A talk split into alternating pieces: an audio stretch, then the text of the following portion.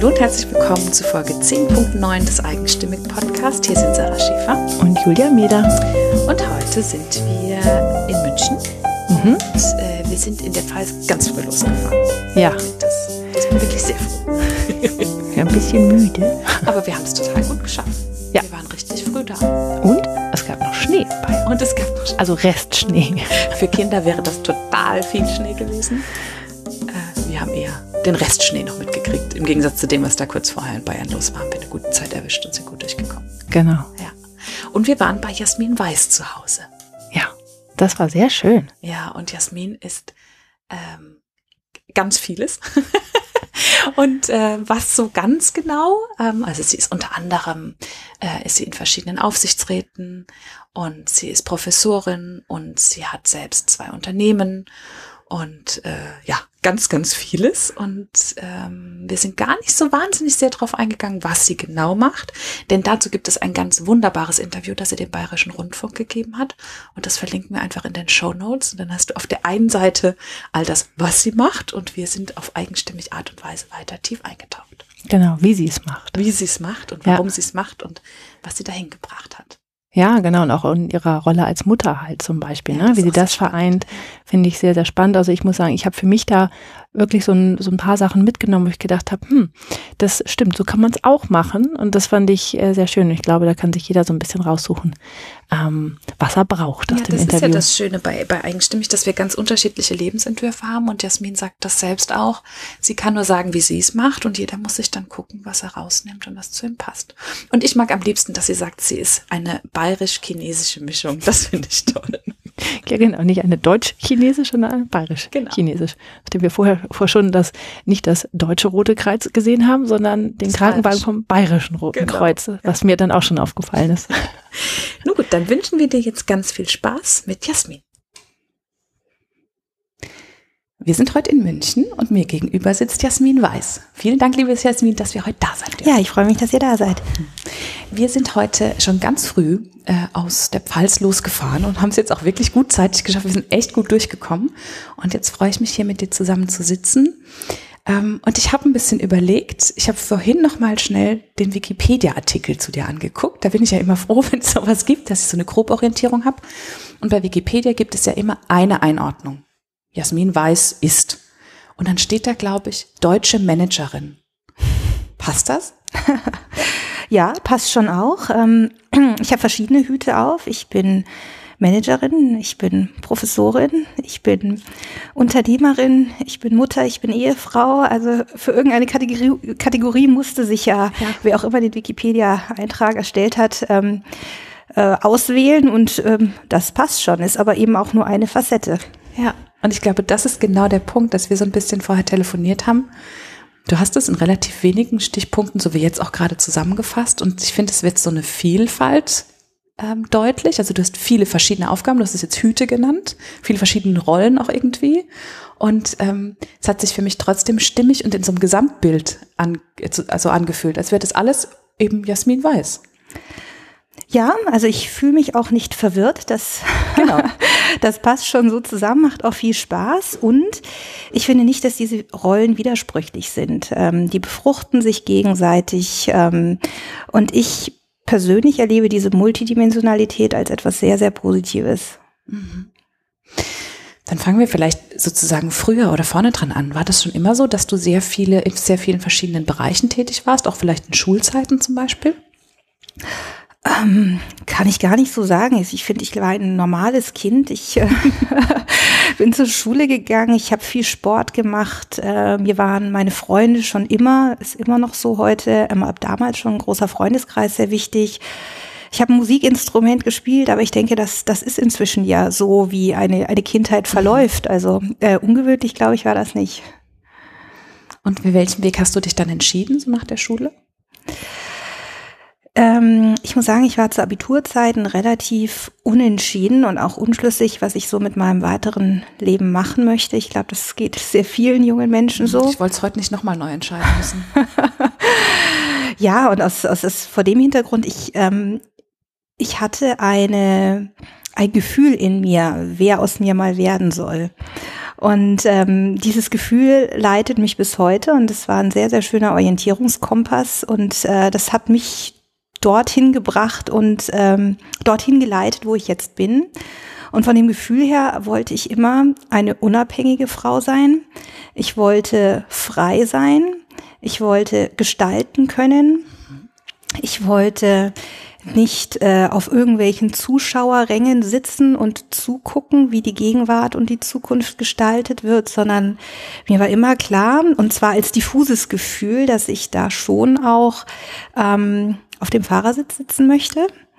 Und, ähm, und ich liebe dieses Gefühl, das liebe ich bis heute, keine, keinen Deckel über dem Kopf zu haben, der mich in irgendeiner Form limitiert, sondern ich glaube, ich bin mit so einem gesunden Gefühl aufgewachsen. Ich habe ähm, ganz tiefe Wurzeln aus meinem Elternhaus mitbekommen, aber eben auch Flügel. Und beides wollte ich ausleben. Und dieses Gefühl hatte ich ganz tief in mir drinnen und hat mich dann dazu bewogen, ähm, zunächst einmal BWL zu studieren ähm, um mir später dann eben noch viele Wege offen zu halten ähm, und dann noch eine Promotion anzuschließen, um mir noch mehr Wege offen zu halten, eben auch in, in Richtung äh, akademische äh, Laufbahn. Und äh, getragen worden bin ich immer von dem Gefühl, es trägt dazu bei, diese Person zu werden, die ich so in mir spüre, sein zu wollen. Wie spannend, dass du das so früh hattest, ne? so, so dieses, ähm, ja, dieses, zumindest diesen Nordstessen Fixstern zu haben. So nicht ganz genau ausgemalt, was es denn konkret ist, aber ein diffuses Gefühl. Das finde ich schön. Ja. Und dann diese Entscheidung für, für BWL, also quasi die Entscheidung auf eins, was aber ganz viele Möglichkeiten aufmacht. Ne? Und wie, wie hast du dich dann weiter entschieden? Also wie kam dann von der BWL aus der nächste Schritt nach der Promotion? Ähm, ich bin zunächst in die Unternehmensberatung gegangen, ähm, weil ich zum einen auch das Bedürfnis hatte, das hat auch wieder was mit dem Gefühl zu tun, ähm, viel von der Welt zu sehen, mich nochmal selber auch so in meinen Stärken zu entdecken, was passt zu mir, ein Gespür dafür zu entwickeln, welche Branche, welche Art von Unternehmen passt dann auch am besten zu mir. Da ist die Unternehmensberatung ja auch immer ein ganz schöner Einstieg, weil man sich ja, da, da siehst du viel, ja. Da siehst du viel, genau. Ich habe mich auch sehr stark im Studium schon damit auseinandergesetzt, wen brauche ich um mich herum, ähm, um mich a gut zu fühlen und zum anderen auch inspiriert zu werden, die Person werden zu können, die ich doch in mir fühle, sein zu wollen. Und auch da war die Unternehmensberatung ein guter Einstieg. Also ich habe viel gelernt und ich hatte Kollegen und, und Führungskräfte um mich herum, die, die mich im Tagesgeschäft inspiriert haben. Mhm. Und hast du dir dann Menschen gesucht, die du als Vorbilder nehmen konntest? Gezielt? Also ich habe nicht so das eine Vorbild, aber ich ähm, beobachte Menschen gerne. Ich stelle wahnsinnig gerne Fragen. Das glaube ich habe ich mit meiner Tochter gemeinsam oder sie hat es von mir oder es ist ich bin aus dieser Phase des, des Fragens äh, nicht, nie herausgekommen und dann finde ich, kannst du von unheimlich vielen verschiedenen Personen lernen und dir verschiedene Facetten eben auch erschließen und das mache ich bis heute und das habe ich, glaube ich, auch damals in den frühen Berufsjahren gemacht. Hält ja immer oder hat ja immer zur Voraussetzung, dass man von sich annimmt, dass man sich immer weiterentwickelt. Das ist ein ganz, ganz tiefes Motiv in mir drinnen. Also auch damit habe ich mich auseinandergesetzt. Was sind so meine Core Values im, im Leben? Also mit, mit, mit welchen Werten gehe ich durchs Leben und welchen Werten kann ich auch nicht untreu werden? Und eines dieser Werte, die mich wirklich antreiben, ist persönliches Wachstum. Ich habe unheimlich Freude daran, mich weiterhin zu entwickeln. Ich habe unheimlich Freude daran, mich auch auf ganz neues Terrain zu begeben. Und ich ähm, ich mag es, wenn es vielfältig ist. Also das spiegelt sich, denke ich, auch in meiner Karriere wieder. Also lieber bin ich ähm, ständig außerhalb der Komfortzone und muss, ich, muss mich recken und strecken, dass ich ähm, die, die neuen Aufgaben, die ich zuvor noch nicht bewältigt habe, dann auch meistern kann. Das ist mir viel lieber, als wenn sich in mir so eine gähnende Routine, das hast du jetzt echt schon zur ähm, ja, so oft gemacht, dass du eben nicht mehr die Möglichkeit hast, daran zu wachsen. Das heißt, du hast eine inhaltliche Vielfalt, die dann einfach in dein Berufsleben eingebaut. Genau.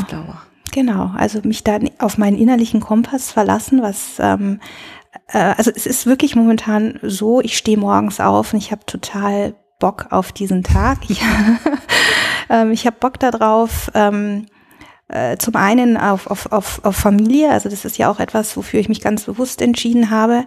Aber, und ich finde auch, dass das kein Widerspruch ist, ich habe dann auch total Bock auf das, was ich beruflich mache. Und diese Freude ist, ist so wichtig. Ähm, ich habe vor zwei Jahren, glaube ich, das Buch von Ariana Huffington gelesen, ähm, äh, Neue Definition von Erfolg. Kennst du das, mhm. Sarah?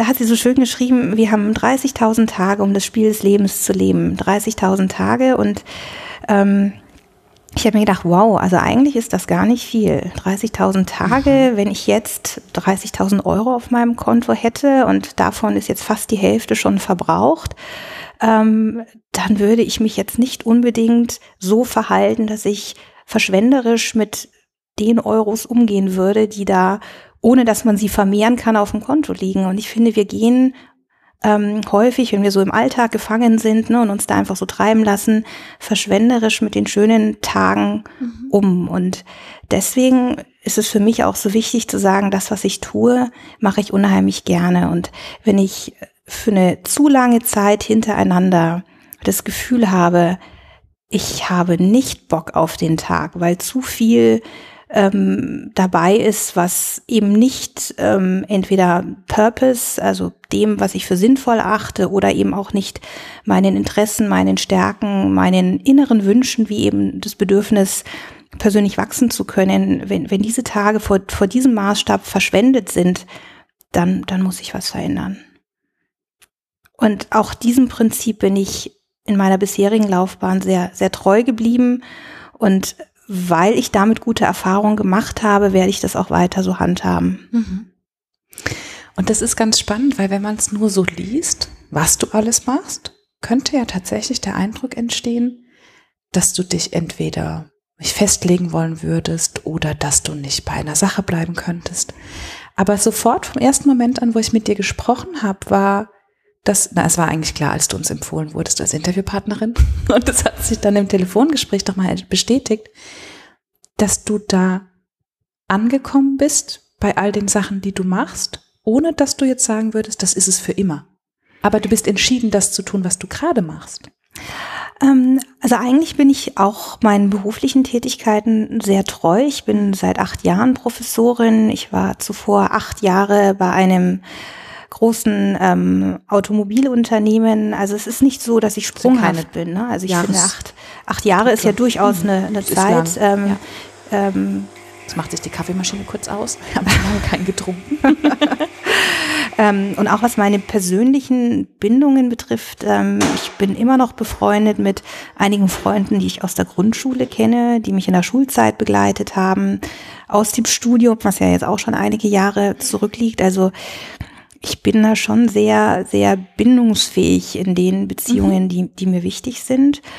Aber ich bin selbstverständlich offen auch für Neues. Also offen auch, obwohl ich einen fantastischen Freundeskreis habe, offen neue Menschen kennenzulernen, die, ähm, die liebenswert sind, die, die etwas Spannendes an sich haben. Aber genauso bin ich auch offen, mich eben in, in berufliche, ähm, an, an berufliche Aufgaben zu wagen, äh, die ich so bislang noch nicht gemacht habe. Mhm. Hast du denn, ähm, wie viele, was würde ich sagen, unterschiedliche Themenbereiche oder du bist, du hast gesagt, du bist Aufsichtsrätin, du bist Professorin, du bist Unternehmerin. Ähm, gibt es für dich denn fest strukturierte Tage, wo du sagst, am Montag das gehört zum Beispiel der Professorin, der Dienstag gehört dem Aufsichtsrat oder, oder hast du jeden Tag irgendwie was ganz anderes? Doch es gibt natürlich Tage, die sind ähm, reserviert für eine bestimmte Aufgabe. Ich finde, ähm, das ist man auch den jeweiligen Aufgaben schuldig, ähm, das zu tun. Aber es ist nie eine Reihenform. Also es ist, ähm, also ich, ich erlaube mir auch an Tagen, wo ich ähm, im Hörsaal stehe, dann bin ich auf dem Heimweg zurück nach München und dann, ich arbeite sehr, sehr gerne, wenn ich unterwegs bin im Zug und ähm, dann, dann mache ich natürlich auch, auch andere Dinge dann. Ähm, ähm, ähm, also es ist nie 100 Prozent ein Tag einer. Aufgabe gewidmet. Ähm, aber ich habe Fokus, Fokustage, wo ich sage, der gehört jetzt hauptsächlich dieser Rolle. Mhm. Ja, wie gesagt, es fühlt sich, es, es sieht so viel aus und bei dir kommt es alles gut zusammen und man hat das Gefühl, eins greift ins andere und es passt alles gut zusammen. Und ähm, du hast es vorhin so ein bisschen angesprochen, das sind ja Sachen, die ähm, ineinander greifen und die dir vor allem was geben. Es ist ja nicht so, dass du den Tag beginnst und sagst, oh, ja, jetzt muss ich arbeiten, bis dann nach der Arbeit der schöne Teil meines Lebens kommt, sondern es gibt dir ja alles was. Ja, absolut. Und ich glaube, ähm, der Tag hat nur 24 Stunden und er wird auch nicht mehr, weil man ähm, Mutter wird und sich auch leidenschaftlich gerne um um Familie kümmert, man kriegt keine zusätzlichen Stunden am Tag. Das heißt, das Einzige, was ich machen kann, ist, dass ich mir Tätigkeiten aussuche, die mir keine Energie rauben, sondern ich beschäftige mich mit den Tätigkeiten und natürlich erfordert es Konzentration, es ist ein Zeitinvest, ähm, aber es fließt eben wenig Energie ab. Ähm, Im Gegenteil, ich komme manchmal aus Terminen raus. Ich hatte gestern wieder so einen Termin, wo ich danach das Gefühl hatte, wow, ja, war anstrengend. Wir haben sehr viel, ähm, sagen wir mal, Brain investiert, um, um ähm, äh, zu, einem, äh, zu einer Kooperation in dem Fall auch zu kommen, aber es war unheimlich energetisch und ähm, ich habe viele solche Tage und, und fühle mich da auch sehr, sehr glücklich, das so leben zu können. Mhm. Du hast gerade auch gesagt, ähm, dir ist Familie wichtig. Ja, war sehr. Das, war das schon immer klar, dass du irgendwann auch Mutter wirst?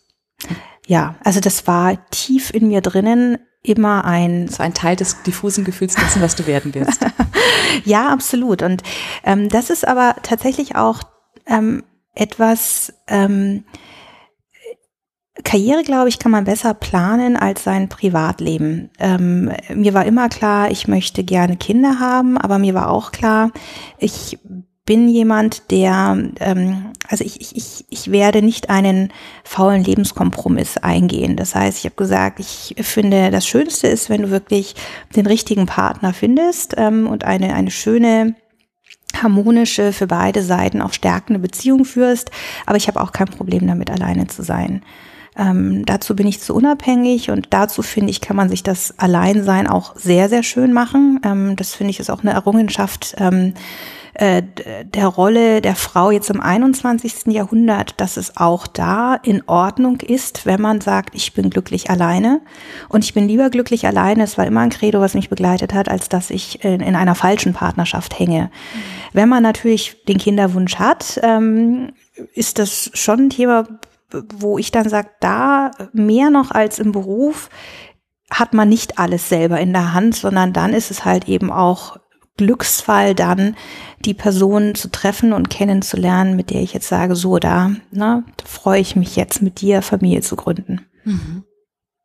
Und das hat ja gut funktioniert. Das hat gut funktioniert. und trotzdem finde ich, ist das auch wichtig, sich selber sagen zu können, ein anderer Weg wäre auch völlig in Ordnung gewesen. Und ich ähm, glaube, dass, dass viele, viele Frauen sich da noch sehr, sehr stark vom gesellschaftlichen Etikettierungsdruck leiten lassen und dann womöglich für sich persönlich nicht optimale Entscheidungen treffen. Wie muss eine Mutter sein? Wie muss eine Familie sein? Genau. Mhm. Du kannst Kind oder Karriere haben.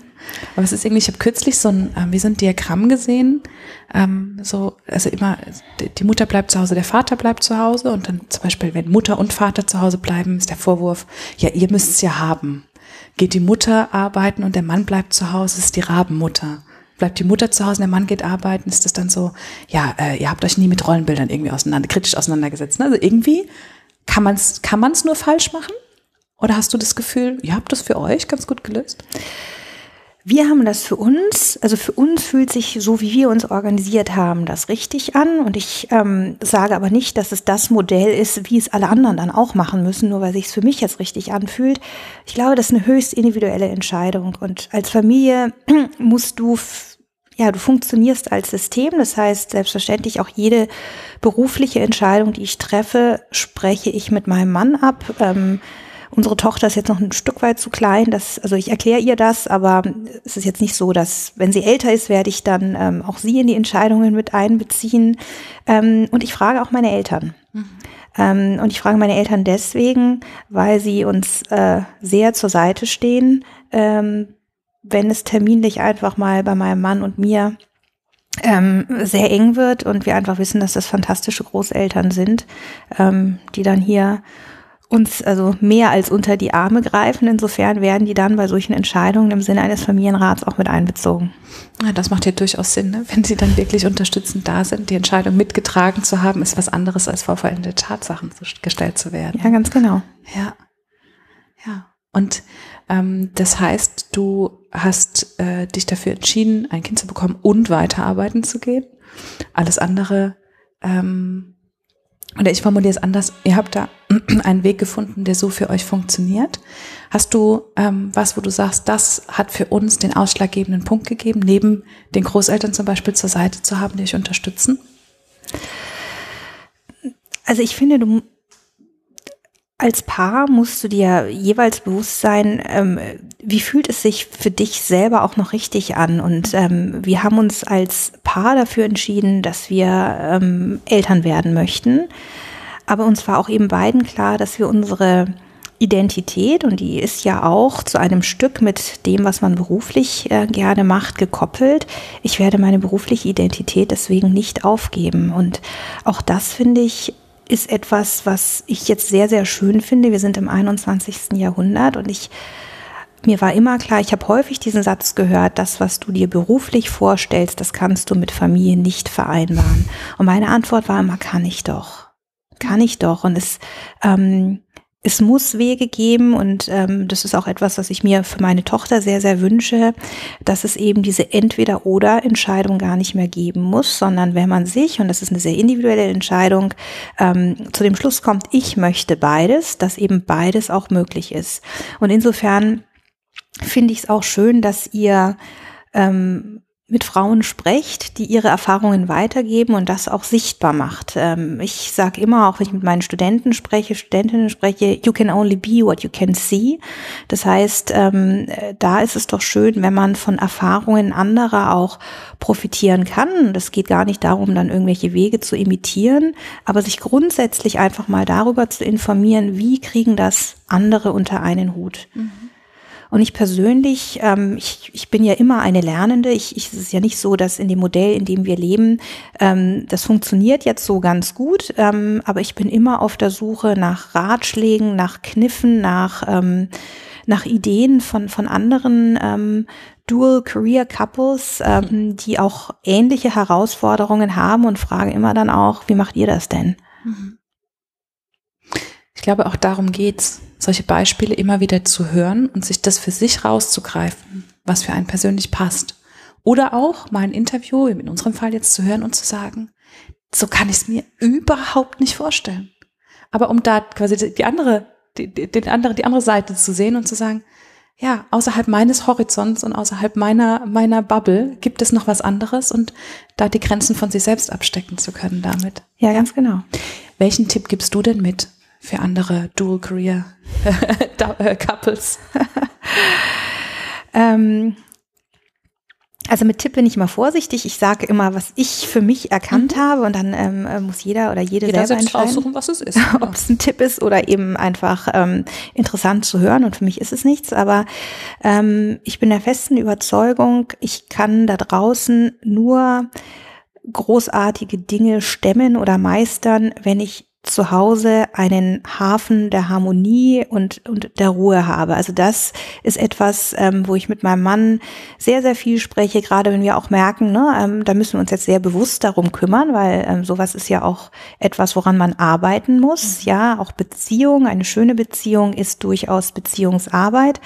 Und ich sage immer, wir beide können nicht da draußen Höchstleistung abliefern und, und auch gewissen Druck auch aushalten, weil ich finde, Verantwortung geht ja auch mit Druck einher. Wenn wir hier zu Hause nicht wirklich einen Hafen der Harmonie, der Sicherheit haben, wo du sein kannst, wie du bist, auch aufgefangen wirst, wenn da draußen es mal etwas ruppiger war. Ähm, und das ist für mich die Basis, genauso wie meine eigene Gesundheit und damit meine ich die physische und die psychische Gesundheit und auch in beides investiere ich richtig viel Zeit. Also ganz bewusst nehme ich mir psychisch einfach Zeiten, wo ich abschalten kann, ähm, äh, mich also auch Digital Detox mache, also wirklich mal so abhänge von der Welt, in der man sich sonst so so bewegt. Ähm, und ich mache echt viel Sport. Und das zusammen mit einer mit einer schönen ne, Beziehungsgrundlage zu Hause ist die Basis, auf der ich dann aufbauen kann. Mhm. Und aufbauen, äh, da, wie gesagt, habe ich viel Vorstellungskraft, ähm, was ich noch machen möchte und ähm, äh, was ich aktuell auch tue. Und das, äh, das ist etwas, was umso besser gelingt, je besser die Basis unten ist. Mhm. Ganz am Anfang hatten wir mal ein Interview, wo eine Frau gesagt hat, die Julia Schönborn, aus einem leeren Krug kann ich nichts ausschenken. Ja. Und so musst du selbst dafür sorgen, dass der bei dir gefüllt ist. Dass der wirklich gefüllt ist, ja. Und wir haben so viele Dinge, die wir so selbstverständlich in unseren Tagesablauf integrieren, wie Zähneputzen. Da denken wir auch nicht drüber nach. Fliegt das jetzt irgendwie aus zeitlichen Gründen von, ne? Ähm, es fliegt nicht von der Agenda, weil wir wichtig, wissen, dass es wichtig ist. Und ich zum Beispiel, ich mache viermal die Woche Sport ähm, und das fliegt auch nicht von der Agenda. Ähm, Warum nicht? Also wie schaffst du es, dass es nicht runterfliegt? Weil es einfach genauso wichtig ist wie Zähneputzen und ein paar andere Dinge, über die ich auch nicht äh, mit mir selber diskutiere, ob ich sie einfach keine Diskussion. Keine Diskussion. ich diskutiere nicht mit mir. Ich weiß, wie gut mir das tut, psychisch und und und physisch. Und ähm, ich weiß, dass sich die Investition in eine solide Basis doppelt und dreifach auszahlt. Und ja, es ist viel Zeit, die man dann mit Sport verbringt, keine Frage. Und trotzdem, es zahlt sich doppelt und dreifach aus. Das ist ja keine verlorene Zeit. Überhaupt nicht. Ja. Und es ist, es ist auch Eigenzeit. Und äh, ich finde Eigenzeit aus meiner persönlichen Sicht ist überhaupt nichts Egoistisches, sondern Eigenzeit hilft mir, wieder innerlich auch in Balance zu kommen, ähm, mit mir selber bestimmte Themen zu klären, die ich so in mir rumtrage. Und ich weiß, wenn ich meine Eigenzeit pro Woche hatte, bin ich eine bessere Mama, ich bin eine bessere Partnerin, ich bin eine bessere Freundin. Ähm, das ist alles Investition in das, was ich danach ähm, besser tun kann, wenn mhm. ich mir mhm. diese Zeit nehme. Mit Batterien da aufladen. Absolut. Ja. Jetzt ist für dich ja ein Thema ähm, beruflich auch wichtig, was ich auch sehr spannend finde, mit dem ich mich immer mehr auseinandersetze, mit der Digitalisierung. Mhm. Wie bist du, ist dieses Thema zu dir gekommen oder du zu dem Thema? Ich glaube sowohl als auch. ich komme ja aus der Automobilindustrie, da spielt das Thema digitale Vernetzung und digitale Transformation eine Riesenrolle, wie in so vielen anderen Branchen auch. Ähm, insofern könnte man sagen, das Thema ist zu mir gekommen. Aber ich bin auch zu dem Thema gekommen, weil, ähm, und das ist wieder diesem Wunsch, den ich eingangs geschildert, geschildert habe, geschuldet, mir war immer klar, wenn du nicht nur auf den Zuschauerrängen sitzen möchtest, sondern wenn du mitgestalten möchtest, musst du auch bei den Themen, die eine, eine große Rolle spielen in der Gegenwart und in der Zukunft, musst du im Bilde sein, du musst qualifiziert sein, du musst dir ein Urteil bilden können, weil ansonsten bist du schneller auf den Zuschauerrängen, als dass du gucken kannst.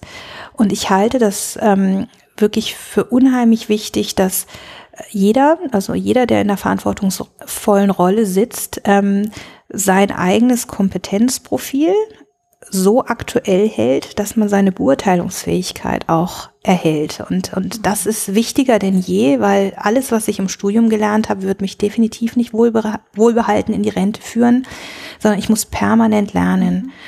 Und auch das ist etwas, ich äh, war gestern bei einem sehr spannenden Startup, die ähm, freitags ähm, ihren Mitarbeitern den Freaky Friday, wie sie es nennen, ermöglichen. Das heißt, der halbe Freitag ist zum Lernen reserviert. Und zwar eben auch ganz fest im Kalender, nicht so, dass es ständig runterfällt, wenn irgendwelche Projekte mhm. oder Kundenanfragen anstehen, sondern Lernen ist ganz wichtiger Bestandteil, wie man eben so seine Woche oder seine, seine Monatsarbeitszeit plant. Und ich mache das genauso. Jetzt bin ich ein Stück weit freier, ähm, weil ich eben nicht ähm, Arbeitnehmer im klassischen Sinne bin. Also als Aufsichtsrätin hat man hohe Freiheitsgrade, als Unternehmerin bist du dein eigener Chef und ähm, musst eben verantwortungsvoll entscheiden, was du mit deiner Zeit machst. Und als Professorin finde ich es ohnehin wichtig, wenn ich ähm, auf Studierende losgelassen werde, dass ich selbstverständlich ja. ähm, aktuelles, bedarfsorientiertes Wissen habe.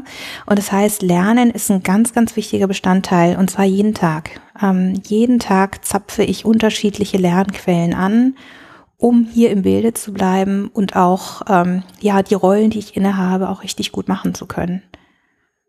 Mhm. Ja, und es ist ja tatsächlich, ähm, wie du sagst, das ist so, das ist so ein Bild, was ich glaube ich auch für uns so sehr geändert hat, was in, in meiner Elterngeneration zum Beispiel noch anders war, dass du einen Ausbildungsberuf gehabt und den hast du bis zur Rente durchgemacht. Ne? Und das wird es heute, das wird es so nicht mehr geben, Gar was nicht. ich ganz spannend finde, ehrlich gesagt, ne? weil sich so die Welt, glaube ich, auch schneller weiterdreht und weiter verändert. Absolut. Und ich bin auch habe ich mich ja auch schon in einigen Interviews dazu geäußert, auch ein Verfechter, dass Karrieren auch sektorenübergreifend verstärkt stattfinden. Also ich finde, es ist überhaupt gar kein Widerspruch zu sagen, ich arbeite in, im, im, im Bildungsbereich, also jetzt in meinem Fall als Professorin, und ich arbeite weiterhin in der Privatwirtschaft. Ähm, das befruchtet sich gegenseitig, so kann unheimlich schnell Wissen, ähm, reale Use Cases, konkrete Bedarfe, wie sie eben derzeit auch in der Wirtschaft diskutiert werden, in den Hörsaal hineingetragen werden. Gleichzeitig funktioniert auch sozusagen der Wissensfluss von der Hochschule ähm, wieder in die Unternehmen sehr gut. Ähm, ich finde diesen Dialog, also dass es äh, mehr Menschen gibt, die sich eben auch bewusst dafür entscheiden, ich mache nicht nur Karriere in der Wirtschaft, nicht nur in der Politik und nicht nur im Bildungswesen habe sonst links und rechts wenig gesehen, sondern dass, dass es mehr diese Grenzgänger gibt. Das, glaube ich, erfordert die heutige Zeit mehr und mehr, dass es da auch ein Umdenken gibt und dass da die Systeme offener werden. Und du hast dann eben das, was der, Wirt, äh, der, der Wissenschaft ja auch immer vorgeworfen wurde oder wird, diese äh, Elfenbeintürme eben nicht mehr. Ne? Diese, die Professoren, die in ihren eigenen, in ihren eigenen äh, Silos sitzen und, und von außen nichts mitkriegen von der realen Welt, das löst du dadurch eben gut auf. Das war auch der Anspruch an mich selber. Also ich ähm, habe mein betriebswirtschaftliches Studium in Summe schon genossen, aber das ist etwas, was ich tatsächlich vermisst habe, dass ich gesagt habe, wieso ist das so? Ähm, der Großteil der BWL-Studenten wird eben nicht für einen akademischen Werdegang äh, erneut in den Wirtschaftswissenschaften ausgebildet, sondern für die Unternehmenspraxis. Und dann ist es doch eigentlich ein sehr logischer Schluss zu sagen, dann wird man eben auch von Leuten ausgebildet, die die Praxis von innen auch wirklich kennengelernt haben, mit allem, was dazugehört und mit allem, was man vielleicht in einem Lehrbuch nicht nachlesen kann, sondern ähm, was man an eigener Haut mal erfahren haben sollte. Mhm. Aber ich bin kein belehrender Typ. Also ich sage, das ist mein Werdegang und ich, ich halte es für mich persönlich für das, was ich tue, für den richtigen Weg. Ich wollte gerade sagen, ich glaube, genau das ist äh, in diesem Interview allein schon mehrfach rausgekommen, dass du genau das nicht tust. Du sagst nicht, das ist der Weg, sondern du sagst, meine Erfahrung ist das. Du darfst dir aussuchen, was davon auf dich zutrifft, was du dir daraus nimmst und was du damit machst. Und ich finde, es ist so ein bisschen auch, was du am Anfang gesagt hast zu deiner Erziehung. Du hast ganz starke Wurzeln gekriegt, aber auch Flügel. Und ähm, ich glaube, du hast nicht gelernt, ähm, ja, Systeme, Hierarchien ungefragt zu übernehmen. Also so unhinterfragt zu übernehmen. Ähm, ich glaube, das passiert ähm, ganz, ähm, das ist sozusagen ein, ein Mitnahmeeffekt, den ich habe, die, weil ich in zwei Kulturen aufgewachsen mhm. bin. Und dadurch erlebst du sowieso viel Widersprüchlichkeit. Ähm, du erlebst ähm, sehr viel Vielfalt in deiner Erziehung und das macht dich extrem offen. Mhm. Und du bist eben nicht so festgefahren. Also du, du lernst sehr, sehr früh schon als Kind, das kann man so machen, das kann man aber auch ganz anders machen. Und es ist genauso richtig, dass eine Kultur das für das richtige Verhalten hält und die andere Kultur hält das für das richtige Verhalten. Und ich glaube, damit erlernst du von Beginn an, von, von deiner frühkindlichen Sozialisation, dass du offen bist, dass du ähm, ne, nicht nicht festfährst so dass mit deinen den einen Weg gibt. Ganz genau. Ja. Wir müssen gerade kurz sagen, in welchen zwei Kulturen du aufgewachsen bist. ich habe einen bayerischen Papa, einen äh, gebürtigen Münchner und meine Mutter ist Hongkong-Chinesin. Und ich bin sehr sehr dankbar über diese aus meiner Sicht wirklich sehr sehr inspirierende Kombination. Also ich sage immer, ich bin eine deutsch deutsch, ähm, Quatsch, eine bayerisch-chinesische Mischung und ich bin sehr, sehr gerne eine bayerisch-chinesische Mischung. Sehr gut, also es ist nicht die deutsche Kultur, sondern die bayerische. Also so bayerisch ist mein Vater auch nicht, aber ich, ich mag Bayern sehr gerne, also wir leben ja auch ganz bewusst hier. Ähm, und ich finde, dass äh, Bayern ist ja wirklich nochmal speziell. Also es ist äh, äh, bisschen anders als der Rest ähm, von Deutschland. Deswegen sage ich auch ganz bewusst, ich bin eine bayerisch-chinesische Mischung. Hat das bis heute Einfluss auf so wie du, also mal abgesehen davon, dass du immer sozusagen zwei Wege hattest und nicht den einen und da äh, offen geblieben bist? Gibt es irgendwas, was typisch ähm, chinesisch für dich ist und irgendwas, was typisch bayerisch ist in deinem Alltag? Ich bin tatsächlich beides und ich merke das, ich bin ja mit einem waschechten Münchner verheiratet, der immer das ist sagt, also der bayerische Anteil. Der ist der bayerische Anteil hier, aber der sagt immer, du bist sehr asiatisch. Aha. Und man selber merkt es ja gar nicht. Also so wie ein Fisch, der im Aquarium schon auch nicht merkt, dass er nass ist, merke ich nicht, wie asiatisch ich bin. Ähm, aber ja, ich bin in, in vielen Dingen, glaube ich, äh, sehr asiatisch. Ähm, Woran merkt ihr das? Wir hatten äh, zum Beispiel die Diskussion, ähm, äh, unsere Tochter besucht jetzt eine International Preschool. Ähm, was ich sehr schön finde, sie wächst zweisprachig aus, sie wächst hier zu Hause auch zweisprachig auf. Das ist sehr asiatisch. Also sich zu überlegen, wie kann mein Kind die bestmögliche Ausbildung von Beginn an bekommen. Das ist etwas, was meine chinesische Mutter für uns, für meine Geschwister und mich von Anfang an mit reflektiert hat. Ähm, äh, was ist das richtige Umfeld, um ähm, da die richtigen ne, Impulse zu bekommen, äh, inspiriert zu werden, weltoffen zu werden. Ähm, ich glaube, für meinen Mann wäre es auch völlig in Ordnung gewesen, wenn sie auf einen ganz normalen hier örtlichen Kindergarten gegangen wäre.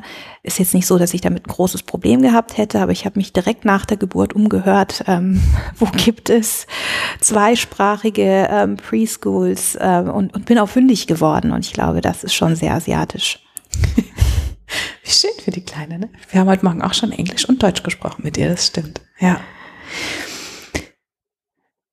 Das ähm, diffuse Gefühl, dein Nordstern, der leitet dich, du weißt also grob, in welche Richtung es geht. Weißt du denn auch so, was du als nächstes vorhast, was auf nächst, als nächstes für dich ansteht, wo du hin willst? Ja, jetzt habe ich ja einige Berufsjahre doch schon. Ähm, Sind acht Jahre langsam. ähm, und ich finde, jetzt wird das, das ursprünglich sehr diffuse Gefühl doch deutlich konkreter. Ja? Ja, also ich kann, glaube ich, noch ähm, genauer ähm, über mein Wertesystem reden. Das konnte ich so als äh, Hochschulabsolventin noch nicht. Also ich weiß ganz genau, was mich leitet, was ich brauche, ähm, um auch äh, intrinsisch sehr, sehr stark motiviert zu sein. Ich habe auch ähm, durch sehr unterschiedliche Erfahrungen, ich war ja in der Unternehmensberatung in verschiedenen Unternehmen, auf verschiedenen Projekten, auf verschiedenen Funktionen, ähm, habe in zwei DAX 30 Unternehmen gearbeitet, ähm, habe ähm, selber inzwischen zwei Unternehmen gegründet. Also ich habe jetzt sehr vielfältige Erfahrungen gemacht und kann jetzt, glaube ich, sehr bewusst oder ähm, deutlich bewusster als, als früher entscheiden, was tut mir gut, was ähm, reizt mich, was, was ist etwas, wo ich wirklich, wenn ich morgens aufstehe, sage, da habe ich Bock drauf. Und ich weiß aber eben auch, was mich lähmt ähm, was mich äh, demotiviert, ähm, was mir negativen Stress verursacht. Und ähm, ja, also dieses äh, mein Nordstern, wie du es genannt hast, ähm, ist, glaube ich, zu einem ziemlich konkreten Kompass geworden. Und ich zücke diesen inneren Kompass bei jeder Entscheidung, äh, die ich zu fällen habe, plus, dass ich den bereits angesprochenen Familienrat auch befrage und wir das sehr, sehr offen diskutieren. Mhm. Also ganz konkret, ich bin ähm, vor zwei Wochen für ein, für ein weiteres Aufsichtsratsmandat angefragt worden. Und da ist ja so der natürliche Impuls, ähm, sich sehr geehrt zu fühlen, ja, und ähm, äh, ne, so vieles, was das Ganze auch Positives mit sich bringt, dann in die Waagschale zu werfen, dann zu sagen, mache ich. Ähm, und ich sage, mein Maßstab ähm, ist eben nicht drauf zu schauen, ähm, wie viel, wo man so klassischerweise vielleicht dran denkt, ja, wie viel Geld bekommst du, was bedeutet es wieder für mehr an, an Einfluss oder an, an Kontakten. Das sind so, davon bin ich gar nicht mehr getrieben. Also ich habe da eine, eine, eine Unabhängigkeit entscheiden zu können auf Basis eben meines persönlichen Wertekompasses ist das jetzt für dich eine richtige Entscheidung oder ist es nicht die richtige Entscheidung? Und es sind nicht die klassischen Kriterien, die man äh, vielleicht so in, in Büchern nachliest. Ja, mhm. äh, schau dir einen Arbeitsvertrag an, schau, was da an Vergütung drin steht, schau, was ne, da sonst noch drinnen steht, sondern meine Kriterien sind ganz persönliche. Deine eigenen eben. Meine eigenen. Deine ganz eigenen. Weil ich muss es ja dann auch letztendlich tun und dann muss ich das auch für mich richtig anfühlen. Und ich ähm ich bin immer so ein bisschen, oder ich bin tatsächlich der Überzeugung, wenn das jemand, wenn du das aus deinen inneren Motiven, wenn das deine inneren Motive, deine Antreiber befriedigt und du das machst, weil du das von Herzen gern machen willst und sich dahin zieht, wirst du diesen, ähm, ja, diese Rolle zumindest anders ausfüllen als jemand, der nur des Geldes wegen dort zum Beispiel sitzt, aber vielleicht gegen seine Werte eher handelt oder eigentlich, ne, denkt doch, ich wäre eigentlich lieber gern woanders, ja glaube, wenn du dich jeden Morgen darauf freust, ist das nochmal was anderes, wie du sowas ausfüllst. Spannend jedenfalls. Ich stelle zum Schluss meine Lieblingsfrage. Ich, ich sage eigentlich immer, ich habe die schon lange nicht mehr gestellt, stelle sie aber, glaube ich, trotzdem relativ häufig. Jetzt bin ich gespannt. Wenn du ein magisches Mikrofon hättest, mit dem du der ganzen Welt eine einzige Botschaft übermitteln könntest, aber allen Menschen, was wäre das? Ich würde sagen, das ist auch etwas, was ich so meinem 25-jährigen Ich gerne mit auf den Weg geben könnte, ähm, mit all dem, was ich jetzt in der Zwischenzeit gelernt hätte. Mach dich freier, ich sage nicht ganz frei, aber deutlich freier von was die Gesellschaft oder was andere von dir erwarten und an dich herantragen, was richtig oder falsch ist, also im Rahmen der selbstverständlich geltenden rechtlichen und moralischen Maßstäbe, sondern hör da drauf, auf eben diesen beschriebenen eigenen Werte und, und ähm, ja, Kriterienkompass, was für dich das Richtige ist. Also traue dich da einfach deinen eigenen Weg zu gehen, traue dich auch von Pfaden, von ausgetretenen Pfaden abzuweichen und deinen ganz eigenen Weg zu definieren, ähm, weil letztendlich bist du's, der diesen Weg dann auch gehen wird. Du bist derjenige, der jeden Morgen aufsteht und 24 Stunden zur Verfügung hat, daraus einen guten Tag zu machen. Und dann ist es, glaube ich, einfach nur richtig und wichtig, auch deine eigenen Kriterien ähm, anzuwenden, auf deine eigene innere Stimme zu hören. Und das ist etwas, was ich wirklich, ähm, wenn ich jetzt hier mein 25-jähriges Ich neben mich setzen könnte, sagen würde, Jasmin, mach dich mal ein bisschen lockerer von all dem, was äh, andere jetzt sagen, das geht, das geht nicht. Natürlich hältst du dich an die Gesetze und natürlich hältst du dich an ethische und moralische Maßstäbe, überhaupt gar keine Frage. Aber innerhalb dieser Leitplanken entscheide ich nach meinen eigenen Kriterien. Und je mehr ich das gemacht habe, ich, also ich traue mich immer mehr, je älter ich geworden bin, weil ich eben auch schärfere Kriterien habe, ähm, desto glücklicher bin ich mit den jeweiligen Entscheidungen auch geworden. Und insofern ist es das die Botschaft, die ich gerne anderen mitgeben würde. Mhm. Dann danke ich dir von Herzen, dass wir heute hier sein durften und danke dir von Herzen für dieses schöne Gespräch. Ja, ich danke euch. Danke euch beiden fürs Kommen.